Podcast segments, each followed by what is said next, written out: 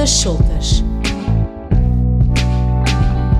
Um podcast sobre mediação artística e cultural.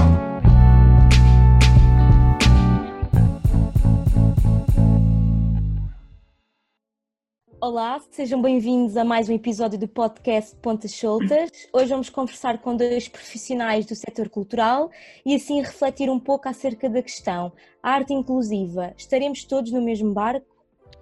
Um dos convidados para este encontro é o Marco Paiva, coordenador artístico da Crinabel Teatro e fundador e diretor artístico da plataforma de criação artística inclusiva Terra Amarela. É licenciado em Teatro, no ramo de atores, pela Escola Superior de Teatro e Cinema de Lisboa e pós-graduado em Empreendedorismo e Estudos da Cultura no ramo de Gestão Cultural pelo ISCTE. Concluiu também em 2008 o curso europeu de aperfeiçoamento teatral École de Maîtres, dirigido pelo ensinador brasileiro Henrique Dias ator convidado da companhia Mala Voadora desde 2010, tem vindo a colaborar como ator e encenador em diversas estruturas, nomeadamente o Teatro Nacional Dona Maria II, o Centro Dramático Nacional de Espanha, o Comuna Teatro de Pesquisa, a Culturgest, a Casa da Música, entre outros. Já no cinema, trabalhou com nomes como Miguel Martins, Joaquim Leitão, João Pedro Rodrigues, Edgar Pera e não só. Mas o seu trabalho desenvolve-se principalmente em torno da cultura acessível e nas práticas artísticas inclusivas. A nossa segunda convidada é a Maria Blarru, consultora em Gestão de Comunicação Cultural e licenciada em História e Arqueologia pela Universidade de Ionina, na Grécia. Ao longo do seu percurso profissional, esteve envolvida em inúmeros projetos, tendo sido diretora da comunicação do São Luís Teatro Municipal de 2006 a 2012. Os seus caminhos profissionais também passaram pela consultoria no Museu Arpades Enes Vieira da Silva e na Comissão Cultural da Marinha, colaborando também em programas como o Descobrir e o Próximo Futuro da Fundação Carlos de Gulbenkian. Atualmente é membro fundador e diretora executiva da Associação Acesso Cultura, autora do blog Musing on Culture, onde escreve sobre cultura, gestão e comunicação cultural. E é gestora da página de Facebook Museum Tech e co-gestora do blog Museum and Migration. Em Portugal, especial atenção tem sido dada nos últimos anos ao acesso das pessoas com deficiência à oferta cultural Vários, mas ainda poucos, espaços culturais e artistas procuram criar condições de acesso para que pessoas com necessidades específicas, assim como os seus familiares e amigos, possam juntos usufruir da oferta. Um outro aspecto, com menor expressão em Portugal, é aquele que procura incluir as pessoas com deficiência nas equipas dos espaços culturais ou programá-la como artistas. No entanto, quando a inclusão e a diversidade são vistas de uma forma mais holística, surgem múltiplas e diversas oportunidades criativas. Este é um texto escrito pelos nossos convidados para a formação sobre a arte, ciência e gestão cultural, através então do Acesso Cultura. Sejam bem-vindos, Marco e Maria. Vamos dar início à nossa Obrigada. conversa. Um, começo então uh, pela primeira pergunta e vou começar pelo Marco. Um, Marco, sabemos que desde cedo que estás ligado às práticas inclusivas e neste sentido estas refletem uma grande importância em todos os projetos em que estás incluído. Desta forma, como é que a Terra Amarela nasceu, tendo em conta que é um projeto que tem apenas dois anos? Então, resumindo rapida, rapidamente o, o percurso, esta ideia das práticas inclusivas não foi algo que eu tivesse ponderado uh, para o meu percurso artístico, ou seja, eu cheguei um bocadinho à criação artística por, por acaso e através de projetos onde existiam artistas com deficiência. Portanto, não fui procurar projetos específicos com artistas com deficiência. Acabei por ir lá ter. Portanto, esta ideia da inclusão, que para mim é sempre uma relação de troca, uh, onde eu dou aquilo que posso dar e também recebo, existe desde sempre no meu percurso artístico. Artistas com deficiência uh, fazem parte do, do, meu trabalho desde sempre, porque uh, por algum acaso uh, se cruzaram comigo na minha vida. Ou seja, para te dizer que um dos primeiros trabalhos foi colaborar com o projeto Crinabel Teatro na ajuda técnica uh, e aí eu descobri o meu primeiro espaço de reflexão. Encontrei um grupo de artistas com características uh, que até à data eu não conhecia, que se apropriavam da prática teatral de uma maneira que para mim era desconhecida e que naquele momento me interessou logo muito pensar sobre, sobre aquela forma de apropriação e de aproximação à prática teatral a forma como os textos eram trabalhados, como os corpos se moviam em cena. Uh, e portanto eu comecei a colaborar com o projeto Pinabel Teatro em 2000, ainda mantenho colaboração com o projeto. E ao longo deste tempo todo fui fazendo em paralelo outros trabalhos, outros percursos, conhecendo outros artistas.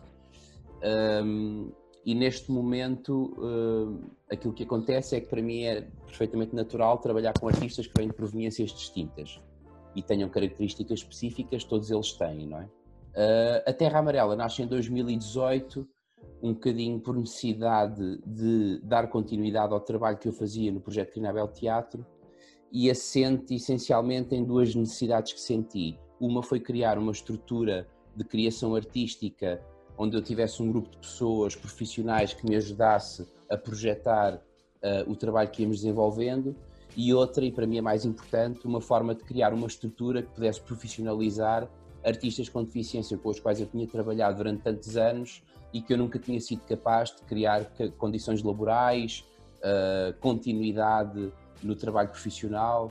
E a Terra Amarela nasce com essa grande premissa de ter um espaço plural onde eu possa uh, juntar artistas provenientes de zonas muito distintas, também artistas com deficiência, e onde eu possa começar a fazer um percurso criativo focado nesta ideia da diversidade uh, humana e criativa e artística, não é?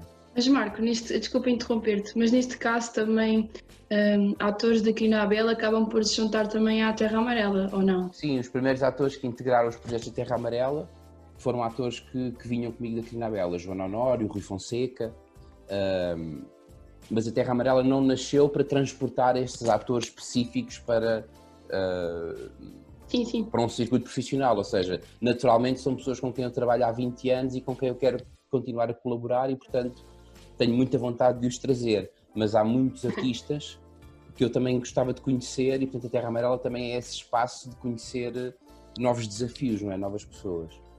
Um, e portanto a Terra Amarela nasce assim resumidamente por estas questões, de uma forma de eu poder intervir um bocadinho mais a fundo, artisticamente, pedagogicamente, socialmente, politicamente, uh, no trabalho que tenho vindo a desenvolver.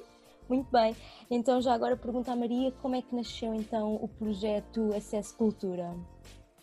a acesso cultura, antes de haver acesso cultura, existia um grupo de trabalho de profissionais mais da área dos museus que se chamava GAM, Grupo para a Acessibilidade nos Museus. Optamos durante 10 anos por manter este estatuto informal, parecemos que nos dava maior flexibilidade e maior capacidade de sermos, de desenvolver um trabalho eficaz. era um grupo que como disse, se centrava na área dos museus, reunia uma vez por mês para trocarmos ideias, informações, etc. E uma vez por ano organizava um seminário com ajudas de várias outras organizações. Uh, e no final de 10 anos percebemos primeiro que aquilo que fazíamos não dizia respeito, não tinha interesse apenas para quem trabalhasse na área dos museus, mas em todo o setor cultural. Houve outros colegas que começaram a contactar-nos a saber se poderiam vir às reuniões do grupo, etc. E também havia uma questão de, de, de prática, ou seja, sendo um grupo informal não podíamos gerir uh, dinheiro. E assim uma série de atividades que tínhamos a capacidade de desenvolver, não poderíamos uh, desenvolvê-las.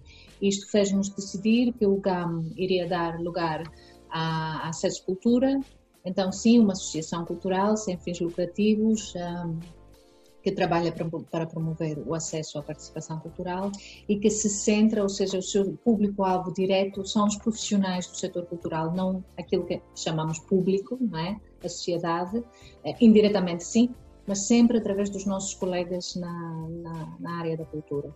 E assim, agora a nossa atividade, desenvolvemos vários cursos de formação, ah, uma conferência anual, debates públicos, fazemos consultoria, e procuramos intervir sempre que sentimos que os direitos culturais das pessoas não estão a ser respeitados. Então, e já agora vocês em entrevistas e informações mencionam aos poucos e poucos que tem sido dada uma atenção especial ao acesso de pessoas com deficiência à oferta cultural existente, eh, não só como espectadores, mas também como membros de equipas integrantes de espaços e equipamentos culturais. Sendo assim, quais é que são as razões que levam este tema a ser ainda demasiado limitado pouco visível e pouco trabalhado. Quando, por exemplo, a inclusão e a diversidade podem ser, eh, como vocês mencionaram, holísticas, surgindo maioritariamente uma enorme capacidade criativa, muitas das vezes. Passo a palavra aos dois, não sei quem, quem, quem quer começar, mas. Sempre a Maria. Não, vá, és tu. um, quando, quando eu comecei a trabalhar nestas, nesta realidade do terceiro setor e especificamente com pessoas com deficiência, a terminologia que se utilizava em 1997, foi quando eu comecei, quando eu tive o primeiro contacto com o terceiro setor, era muito distinto da, distinta da terminologia que se utiliza hoje. Para ter uma ideia, por exemplo, no, que toca ao teatro, eh, eh, quando se falava de um espetáculo que tinha artistas com deficiência, dizia-se que era teatro especial. Eh, depois passou a ser teatro social. Depois passou a ser teatro inclusivo. E nós estamos aqui numa fase onde estamos a tentar e muito mais próximos da ideia do teatro enquanto uma arte global que inclui a humanidade com, com toda a complexidade que ela envolve, não é? As pessoas com, as suas, com a sua diversidade tudo isto é um processo moroso uh, de alteração social, mas que mexe com uma estrutura que é muito pesada. Se nós pensarmos numa pessoa com deficiência em Portugal, uh, na, na, maioria dos casos, as pessoas com deficiência estão institucionalizadas, uh, vivem uma rotina muito ligada e muito intrinsecamente ligada àquilo que é a rotina da própria organização e, portanto, a sociedade tem uma relação com uma pessoa com deficiência, na maior parte dos casos, e, e, e especialmente a deficiência intelectual, muito uh, limitada, tendo em conta que essas pessoas acordam de manhã, entram numa carrinha, vão para dentro de uma instituição, fazem o seu dia dentro de uma instituição e ao final do dia entram numa carrinha para voltar para casa. Quando nós vamos ao café, ao supermercado, nos transportes públicos, são raras as vezes que encontramos pessoas com deficiência, ou seja, o nosso sistema social está estruturado para que as pessoas com deficiência existam dentro das instituições. Quando temos casos onde as pessoas são autónomas e saem, debatem-se ainda com outros problemas. Querem utilizar, por exemplo, os transportes públicos, têm horários muito específicos, onde existem caminhonetas que, por exemplo, têm rampas que as podem transportar, que a maior parte das vezes estão avariadas, os autocarros nem passam. Ou seja, a própria arquitetura da sociedade está pouco a pouco, muito lentamente, na minha opinião, a criar condições para que o entendimento do que é um ser humano não se limite àquilo que é a normativa. E, portanto, todo este percurso que tem sido feito nos últimos anos tem a ver com a questão da prática artística, mas também com uma alteração profunda em todos os outros braços da sociedade. E, portanto, a cultura é mais um ponto que exige esta atenção e exige um, um conjunto de, de alterações para que possamos ter pessoas com deficiência a usufruir, por exemplo, dos espaços culturais. Agora, muita coisa tem sido feita. Era impensável, por exemplo, uh, como aconteceu com a Crinabel e vai acontecer com a Terra Amarela para o próximo ano, era impensável uma estrutura que tem artistas com deficiência ser, por exemplo, programada por um teatro nacional na maior sala do país. Há cinco anos atrás, há seis anos atrás, isso nem é sequer era discussão. Ou seja, estamos a, estamos a fazer um caminho que é lento, mas que é muito efetivo. E aquilo que eu acho é que as gerações que vão chegando vão se apropriando do trabalho que toda a gente tem vindo a fazer e vão, vão estando cada vez mais sensíveis a esta necessidade de viver numa sociedade uh, uh, onde aquilo para o qual eu olho durante o dia é diferente de mim. E, e, e, vão percebendo a riqueza de poder olhar para algo que não sou eu. Eu acho que é neste entendimento de que uh, na diferença está aquilo que eu não conheço e, portanto, está a construção da minha riqueza, que nós vamos conseguindo acelerar este processo da inclusão, não é? Seja lá isto que for. E recapitulando um bocadinho, para mim, esta ideia da inclusão é eu não estar constantemente só a dar ou só a receber, mas estar neste movimento de troca. Mas lá está, tem que haver, existir esse impulso antes para também depois as gerações futuras também pegarem no trabalho que está a ser feito, também não deixarem que regrida tudo novamente e que volte, volte tudo para trás. Não, eu acho que hoje em dia, por exemplo, eu há 10 anos, eh, se quisesse comprar um livro sobre metodologias criativas com artistas com deficiência, não conseguia encontrar, muito dificilmente. Ou se andasse na, eh, na internet a procurar notícias sobre práticas de acesso cultural que museus ou teatros tenham aplicado e encontrar muito pouca coisa. E hoje em dia todos os dias é possível encontrar notícias sobre boas práticas. Portanto, há muito trabalho que está feito e que está à espera de, de, de ser apropriado também. E já agora, Maria, qual é que é a tua opinião relativamente a este assunto e a opinião também, também do, do Marco? O Marco traçou um, um quadro que para nós também é muito conhecido, não é? Eh, eu vou complementar o quadro uh, do ponto de vista interno. Né? Como disse, essa escultura e antes o GAM sempre trabalhou por dentro, sempre trabalhou com, com o setor. E aquilo que hum, sentíamos desde os tempos do, do GAM e do que aquele grupo fazia, era que muitas vezes nas estruturas hierárquicas dentro das instituições culturais tínhamos técnicos muito interessados e sensibilizados para algumas questões, que depois encontravam a primeira, primeiríssima barreira dentro da, sua, da organização onde trabalhavam, porque a direção ou não estava sensibilizada ou não, não, não tinha conhecimento sobre estas matérias, não era uma prioridade, eh, ou associavam sempre a questão acesso e acessibilidade a investimento financeiro que não tinham. Tentamos ao longo dos anos eh, contrariar um bocadinho algumas destas ideias, Uh, considerando que uh, a primeira, o primeiro passo a dar para começar a ultrapassar algumas barreiras é, é a nossa própria mentalidade. Uh, e isto não necessita propriamente de um investimento financeiro. Nós, essa escultura completou em maio sete anos de vida e, apesar das mudanças serem lentas, Uh, sentimos que há um enorme progresso, se quiserem, entre os colegas, que já as palavras acesso, acessibilidade, acessibilidade física, social e intelectual faz parte do seu discurso. Há vários colegas nossos com responsabilidades ou de direção artística, direção, uh, serviços educativos, etc., que agora este léxico Uh, e não é só o léxico, é a prática também, passa, uh, passou a fazer parte não é, do seu dia a dia. E é por isso que, como dizia o Marco, agora uh, não é assim tão raro encontrarmos novos exemplos, boas práticas, avanços nesta área. Não deixa de ser pouco, é? considerando que é Portugal como país e que instituições culturais compõem este tecido um, no país. mas há avanços, sem dúvida. Rita, e se me permites, se pensares, por exemplo, no curso que vocês tiraram, Sim. a figura do mediador cultural não existia há uns anos, não é? Isto tem muito a ver Sim. com uma alteração profunda numa lógica de programação. Hoje em dia já não se programa, quando eu comecei a trabalhar, programavam-se espetáculos. As programações eram espetáculos. Hoje em dia, programar uma estrutura criativa, por exemplo, um teatro, já é um trabalho de grande profundidade no que toca, por exemplo, à relação com as comunidades, com os territórios. A figura do mediador cultural é esse intermediário entre aquilo que é uma proposta de programação artística e um território. Ou seja, já o teatro, e estou a falar do teatro como poderia uhum. falar de outra estrutura, já não se quer só quatro paredes com um palco, umas cadeiras e um pano. Já é qualquer coisa mais imaterial, não é? Exatamente. E, e lá está, isso me permite também uh, nós tivemos também a investigar muito daquilo que eram as vossas entrevistas, outras estruturas e também conversas que vocês tiveram com outras entidades. E também dizias que não sabias que era um facilitador cultural e nós já lá vamos mais, mais à frente, mas acaba por ser também um bocado aquilo que é o nosso trabalho enquanto mediadores artísticos e culturais e a importância de, dessa mesma profissão, tal e qual como tu, como tu estavas a dizer. Mas já agora vamos avançar fazer uma provocaçãozinha, porque há uns tempos atrás a plataforma Unidos pelo Presente e Futuro da Cultura em Portugal, da qual a Acesso Cultura faz parte, enviou no dia 17 de julho de 2020 uma terceira carta ao Presidente da República, ao Primeiro-Ministro e à Ministra da Cultura, e num dos esclarecimentos da carta é visível a indignação quanto ao bloqueio ao programa Cultura para Todos.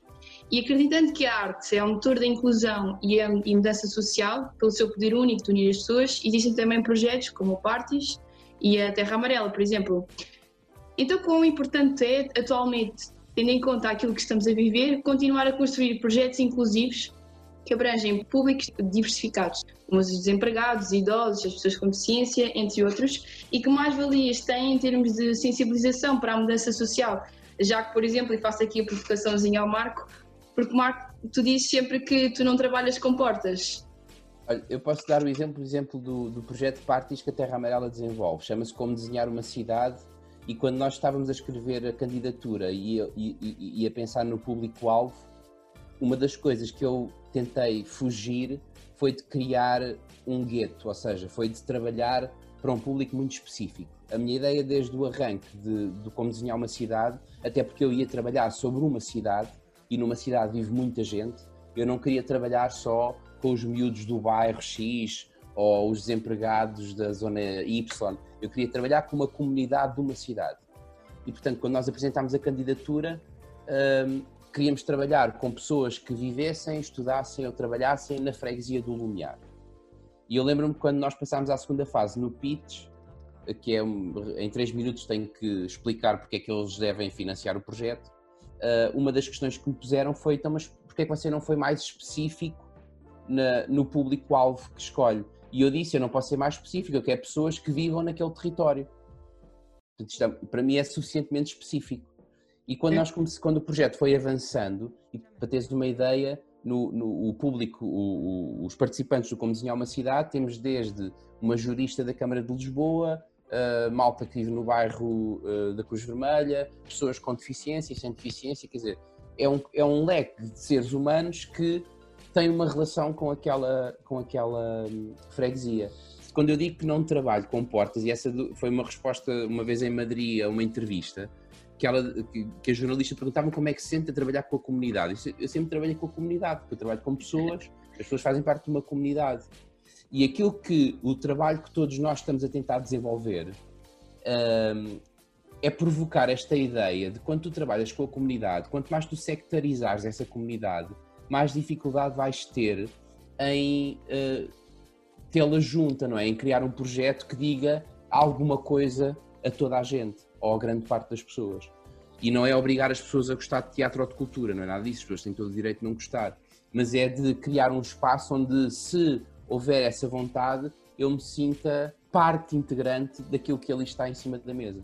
E portanto, estes projetos são importantes, não é para potenciar só uh, o bairro da Cruz Vermelha, estou a dar o, o exemplo do bairro da Cruz Vermelha, ou o grupo de desempregados.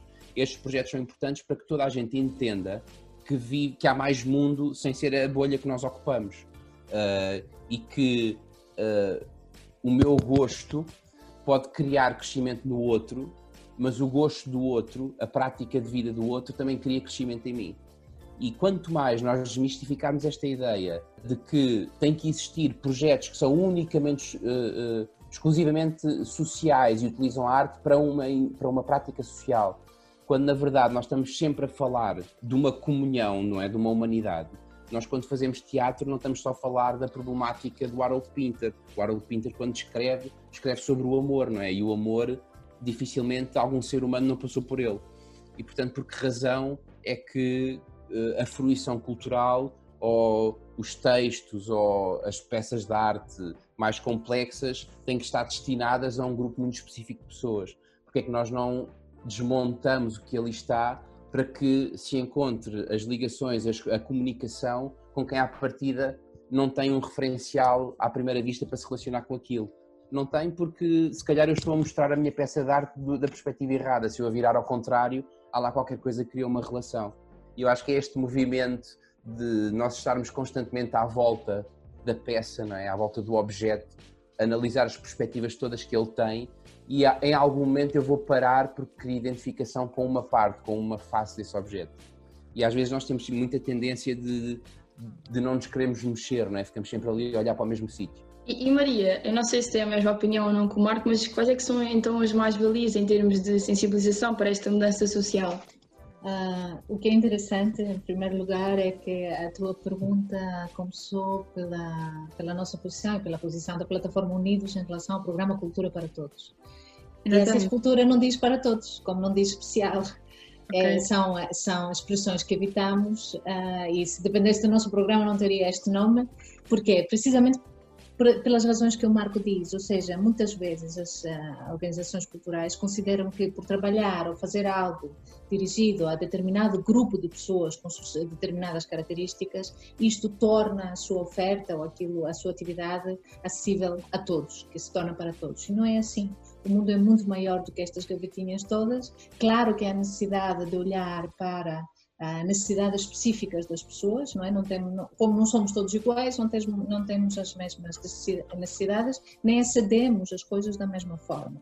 Mas uh, daí ao pensar que porque fiz uh, uma coisinha aqui, agora de repente sou para todos, não sou. Isto envolve do primeiro um, um, uma mentalidade, um conceito diferente em relação ao que é este todos, não é? E depois, um, eh, se queremos trabalhar para todos, que eu considero que é uma utopia, mas é uma utopia daquelas boas utopias que nos fazem caminhar.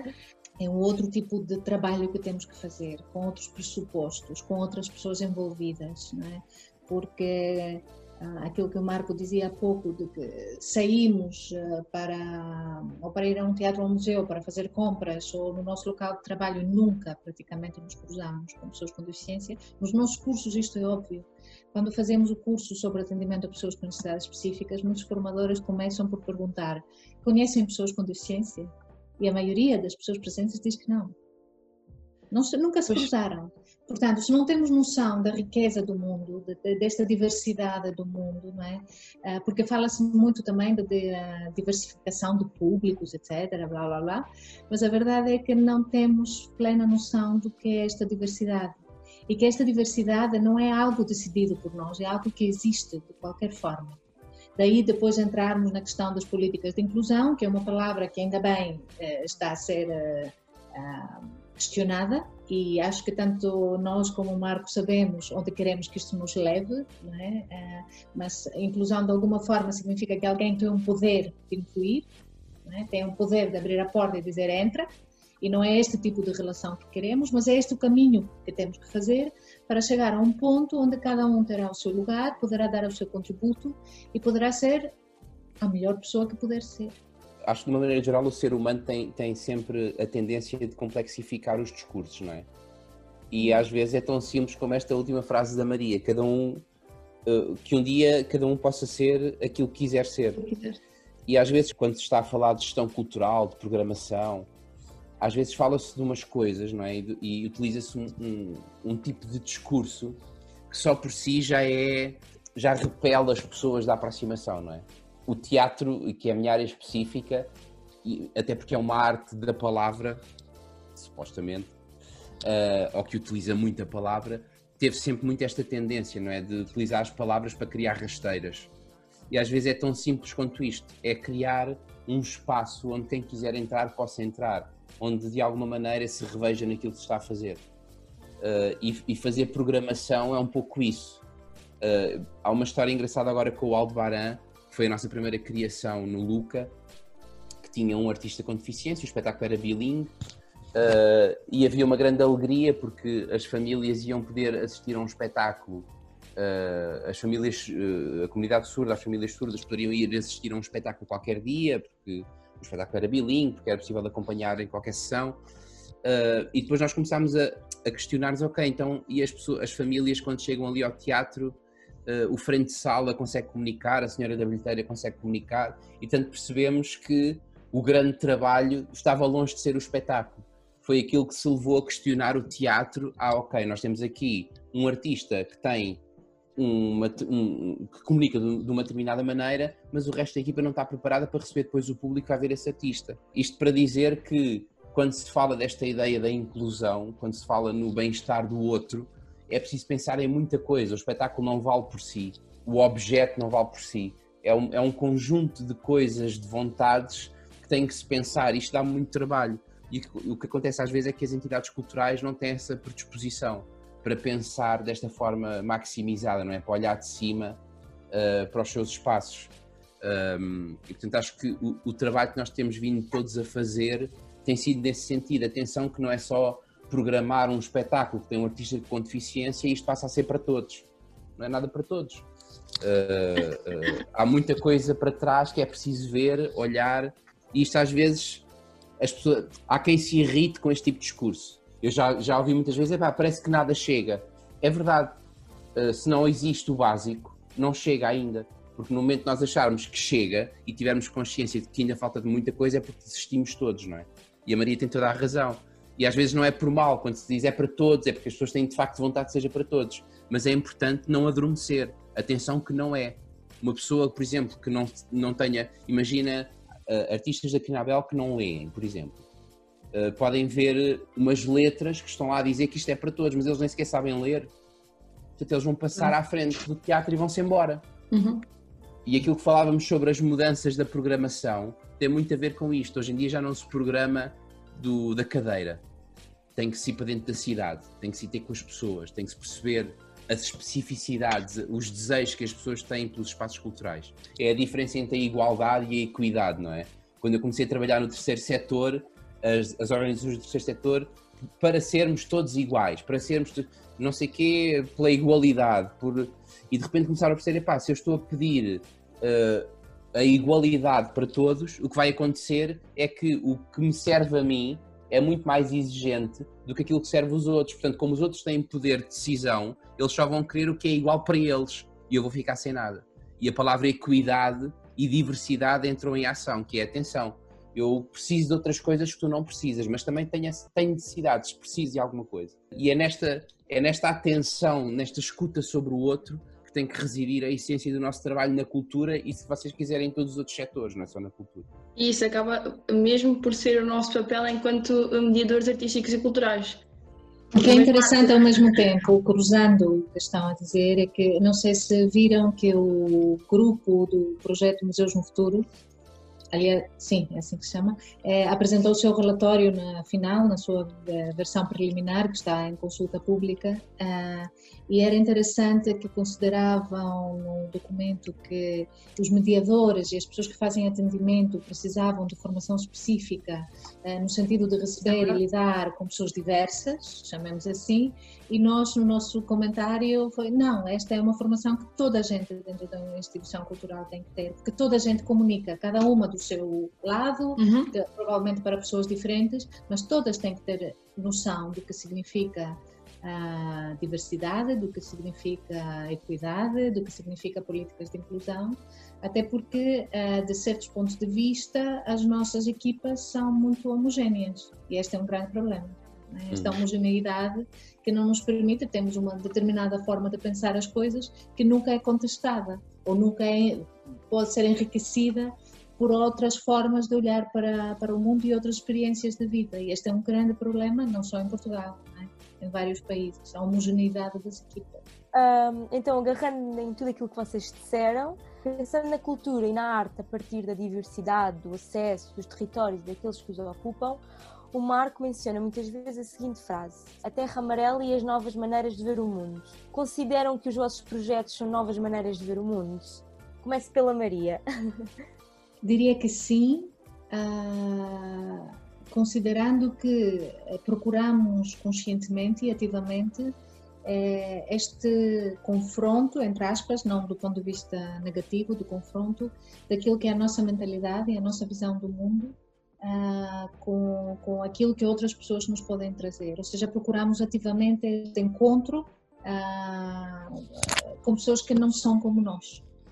Ah, porque reconhecemos nisto precisamente a, a, riqueza do mundo e a capacidade de nós também, como cada um, como pessoa, se desenvolver como, como profissional e como cidadão, uh, poder crescer, é? de, o nosso crescimento humano e uh, a qualidade do contributo que podemos deixar ao mundo. Desse ponto de vista, ou seja, desta procura ativa e consciente de outras uh, mentalidades, de outras visões do mundo, etc., diria que sim, que depois o projeto acaba por nos permitir criar novas maneiras de ver o mundo. E tu, Marco, foste o grande impulsionador desta frase. Não, não uh... deve ter sido, já alguém deve ter feito. Sabes que essa frase apareceu, apareceu até em conversa. A Maria, quando, quando estávamos a, a, construir a Terra Amarela, a Maria também faz parte dos órgãos sociais da Terra Amarela. E eu falei muito com a Maria, é uma pessoa que eu recorro vezes demais uh, a pedir opiniões e a, porque a Maria sabe muita coisa. Significa que escolhemos bem aqui esta dupla para esta conversa. Muito bem. A parte toca a Estamos em grande contacto, pelas mesmas razões que o Marco disse. Uh, e eu, quando, quando a, a Maria disse-me: Olha, começa a pensar a, mis, a missão, a visão, os objetivos, os valores da organização, e a partir daí vai estruturando a tua ideia sobre o que queres para o projeto. E essa frase nasceu como a, a visão do projeto. E as, as, diferentes formas de ver o mundo apareceram a pensar um bocadinho, na verdade, nos artistas da Crinabel. E a pensar como é que, através dos olhos deles, eu observei de forma muito mais profunda aquilo que estava à minha volta. Trazer uma série de agentes para o trabalho que desenvolvemos, que através do seu olhar sobre as coisas e da forma como uh, materializa o seu olhar no objeto artístico, podem criar outros pontos de vista sobre o mundo. É aquilo que falávamos há pouco de não olhar para um objeto sempre da mesma direção, ter a coragem de ir ladeando, de ir rodeando, de ir procurando outros pontos de vista. E, portanto, a frase para mim, nasceu neste, neste contexto, não é? De, de não ter medo de olhar o mundo pelo, pelo olhar do outro, não é? De não, não termos a, a falta de coragem de nos encerrarmos naquilo que é o confortável, que é aquilo que eu já sei. E até porque uma das coisas que me dá mais prazer na criação artística é o erro. Eu, cada vez que faço um espetáculo, e a Rita e a Joana já tiveram lá pela Crinabela e sabem disso, eu digo sempre que se calhar não estreamos, se calhar isto não vai correr bem. E nós mudamos o, mudamos o espetáculo quase até ao último dia. E eu tenho uma fome muito grande do erro, porque acho sempre que é um, naquilo onde eu não estou confortável que nós todos vamos crescer. Quando nós nos sentimos a balançar é porque estamos a encontrar alguma coisa. Quando, e se nós pensarmos, se calhar na nossa vida de maneira geral é assim, quando tudo está muito apaziguado, quando tudo parece que bate certo, há qualquer coisa que está a faltar, há qualquer coisa que nós ainda não descobrimos. Portanto, essa frase vem um bocadinho nesta ideia de que é importante uh, ver o mundo também pelos olhos dos outros, não é? porque os outros mostram-nos caminhos, não somos só nós que sabemos as coisas e sabemos para onde ir. Maria, no Acesso Cultura, nota-se uma grande preocupação e investimento na partilha de informação sobre os problemas atuais que a cultura está a passar. E a nossa grande questão é: quem é que será que neste momento é a prioridade? Será que são os profissionais do setor ou o público? Hum, não consigo ver estas duas coisas uh, desconectadas. Uh, ou seja, cada um de nós, e não somos só nós, não é só acesso à cultura, trabalha a sua parte, aquilo em que se foca, não é? Mas para que uh, o caminho nos leve a um resultado que uh, considere as duas partes desta equação. Não, é? uh, não há instituição cultural, organização cultural só com os seus profissionais ou só com o seu público. Se estas duas partes não, não se articularem, não é? há algo em falta e, portanto, não diria, acho, acho, até que não deveríamos procurar aí criar prioridades. As coisas têm que ser trabalhadas simultaneamente. Existe uma coisa sem a outra, neste caso. Sim. Sim. E Marco, e tu? Quer dizer, eu, eu partilho a da minha opinião. Claro, acho que, acho, acho que é de facto indissociável. Eu estava aqui a pensar, esta, essa tua divisão, nós vivemos tempo a menos para, para poder ter o privilégio de separar isso, não é? Eu este mês vou fazer 40 anos, passo uma pessoa já de uma certa idade, e estava a pensar tudo aquilo que eu gostava de fazer e que ainda não fiz. E eu já não vou durar eh, mais 60 ou 70, não é? Até porque isso acabaria por desvirtuar aquilo que tudo temos vindo a conversar. Acho que esse crescimento tem que ser feito uh, em paralelo, não é? Acho que é preciso preparar as equipas, é preciso agilizar e mudar algum tipo de mentalidades que ainda estão um bocadinho encerradas em formas arcaicas de fazer, nas estruturas, mas é preciso fazer isso com o público, é preciso fazer isso a ouvir, a escutar, a aprender. O que é que nos diferencia desta figura do público? É? Diferencia-nos o sermos nós que podemos propor alguma coisa, mas isso não nos torna, não nos põe numa zona de vantagem, ou seja, se eu for sozinho, eh, e eu não sou eu, mas alguém sabedor, eh, conhecedor da programação, das redes europeias do um master em gestão cultural uh, pode montar um castelo absolutamente extraordinário, mas se não tiver ninguém para lá ir, se ele não tiver dialogado com as pessoas, se ele não perceber que as, a arte também se constrói em coletivo com quem vai ver e que quem vai ver muitas vezes reconstrói a própria arte que vê, se não houver esta, esta ideia de que é para fazer junto, não há Ronaldo que faça ganhar campeonato. Exato.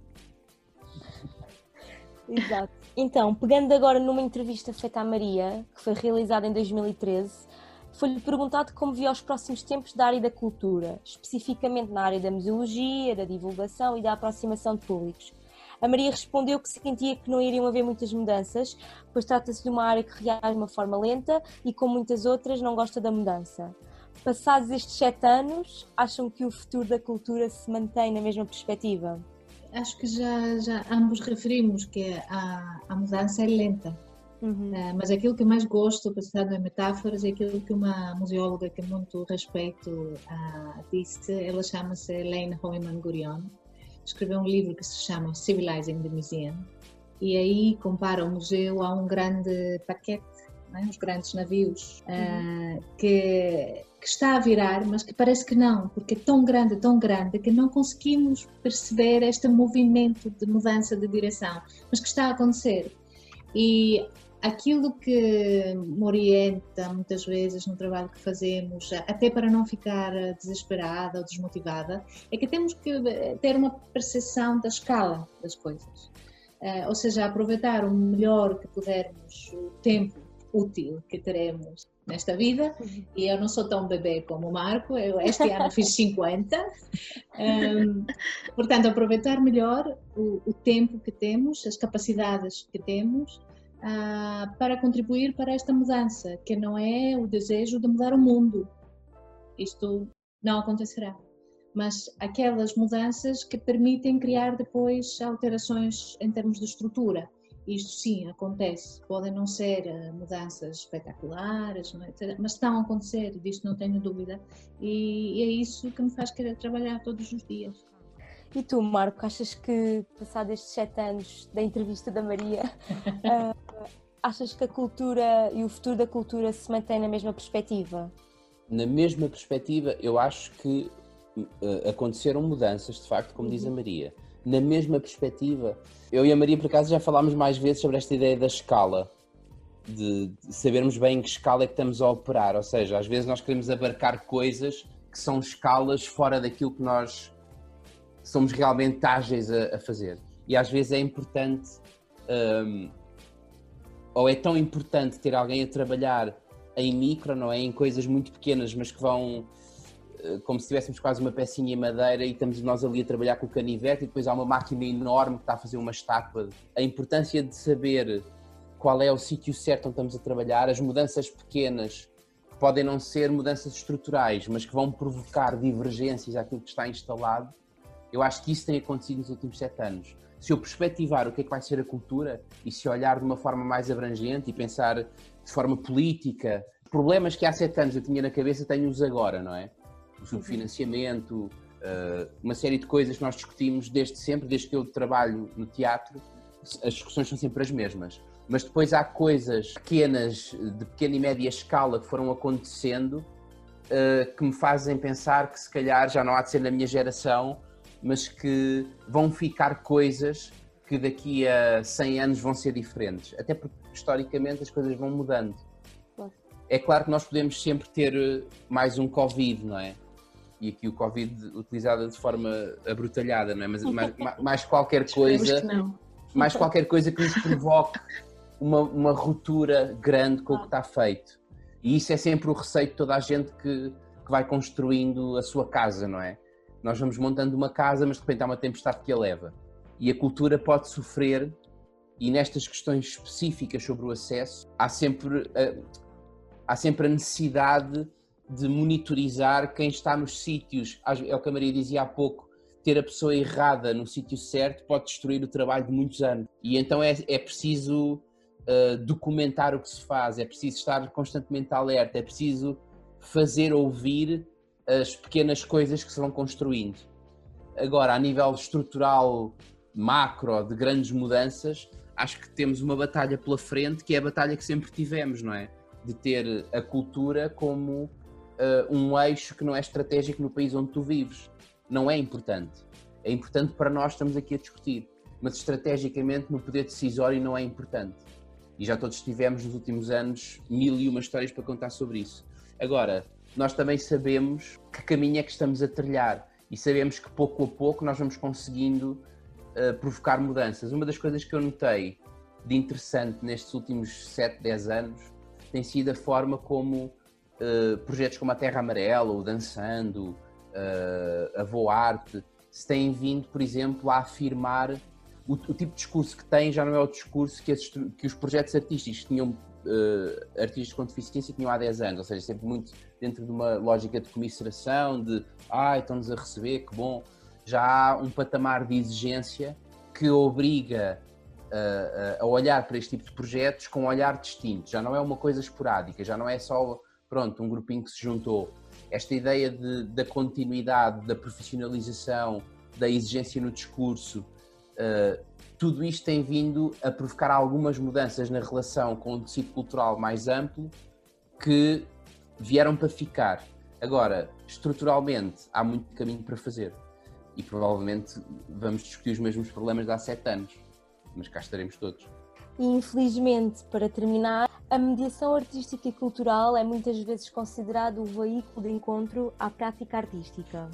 Nós, nós ao longo desta conversa, infelizmente a acabar, como a Marta disse, um, acabamos por mencionar várias vezes aquilo que é a nossa profissão enquanto mediadores artísticos e culturais. E agora fazemos a, a, a, última pergunta, que é porquê é que o setor cultural precisa tanto da mediação artística e cultural? E lá está aquela, aquela conversa que estava a ter contigo há bocado, Marco, acerca do facilitador cultural e que tu mencionaste várias vezes e que era difícil de perceber o conteúdo dessa, dessa palavra. O, o facilitador apareceu numa conversa que tivemos no, num seminário com o Cruz, com a PEL, sim, porque eles tinham sim. um parceiro num projeto europeu que estava a promover um curso para facilitadores teatrais. Uh, e a minha questão com o facilitador não ficou clara, não sei, não consegui entender o que é um facilitador teatral. E para mim é muito distinto do que é um mediador.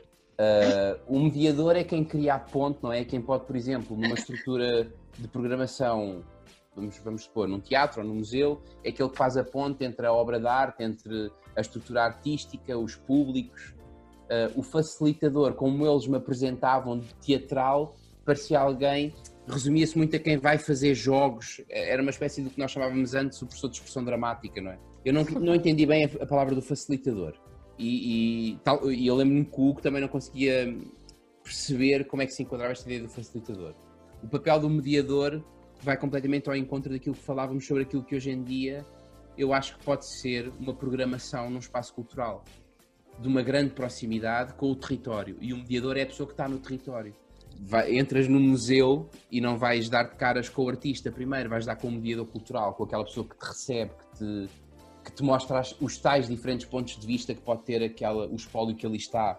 É a grande figura do terreno, é, é, é, é o jeep, não é? Que vai entre a cidade adentro. E serve muito bem, ou está muito bem enquadrado, naquilo que eu acho que deve ser esta ideia de, do programar junto, não é? Do fazer junto, fazer com quem, com quem lá vive e abandonar um bocado a ideia que para mim era muito simplista do, do programador, do artista e do público. Era, era uma espécie só de triângulo e não existia mais ninguém por ali. Exatamente. E daí a importância do mediador cultural. Eu acho que uh, muitas pessoas na nossa área não entendem uh, o que é o mediador não têm um conhecimento do, da sua função ou da sua, do seu propósito. Uh, e muitas vezes uh, associam isso ao facilitador ou alguém que explica, alguém que vai explicar. E assim é uma desculpa para vários outros profissionais que compõem esta estrutura cultural, esta organização cultural, uh, de alguma forma descartarem as suas responsabilidades não é? em relação à, à relação que a a estrutura cultural, a organização cultural desenvolve com a sociedade em geral. Portanto, nós não temos que nos preocupar, é o diretor artístico, é o diretor do museu, é o conservador, é o curador, é? não tenho que me preocupar com isso, porque depois os mediadores, educadores, eh, chamemos o que quisermos, vão explicar. A ideia não é isso, o mediador, no meu ver, não explica, o mediador dá, cria contexto e cria as tais pontes, não é? Um, para uma pessoa poder aceder a informações, a experiências e poder criar a sua relação com o objeto artístico ou não artístico, não é? Que se uhum. pensarmos uhum. no caso dos museus, uhum. Eh, não, não, não, não dispõem só de objetos artísticos. Um, e, portanto, de alguma forma, eh, todos temos que ficar mais conscientes, quer trabalhemos na área da educação, da comunicação, eh, da programação, da direção, somos todos mediadores, temos todos uma responsabilidade na criação de condições para uma relação uh, relevante e efetiva com as pessoas que nos rodeiam e que dizemos que estamos aqui para servir de alguma forma.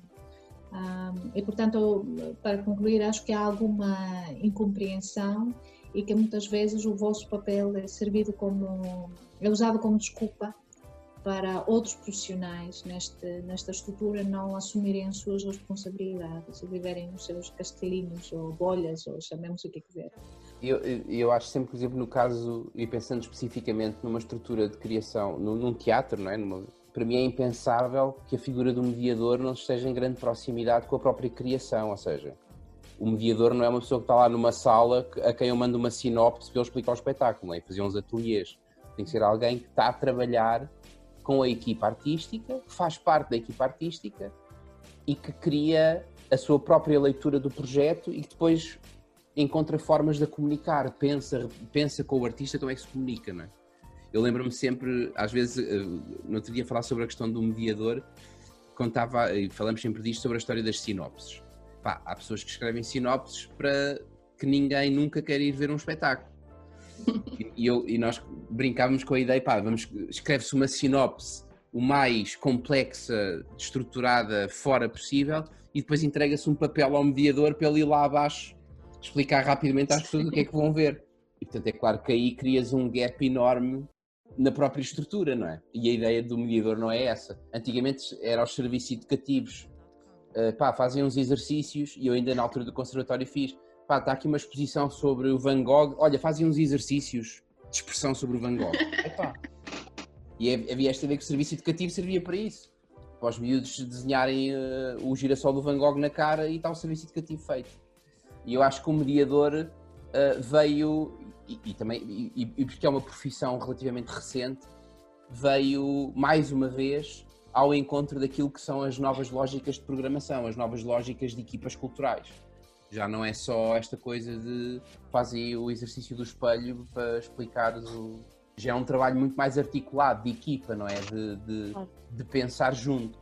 Acho que primeiro de tudo, e acho que fala o meu nome e da Marta e o resto da equipa também, ficamos contentes por terem essa noção e por terem essa opinião acerca daquilo que é a mediação artístico-cultural. Significa que temos boas referências e que escolhemos duas pessoas que, que nos deram um testemunho muito bom acerca daquilo que não só era o tema que nos trouxe aqui para falar com vocês, mas acerca também da mediação artística cultural e deixar também esta opinião e esta, sobre este tema para, aquilo, para aquelas pessoas que estão a ouvir. Infelizmente terminamos assim mais um episódio do nosso podcast, hoje com Marco Paiva e Maria Vlahu, numa conversa sobre a importância da inclusão social e cultural, uma das pontas soltas que tentamos desmistificar. Até ao próximo episódio. Obrigada! Obrigada, obrigada Marco e Maria. Obrigada. Obrigado. Obrigado a todos.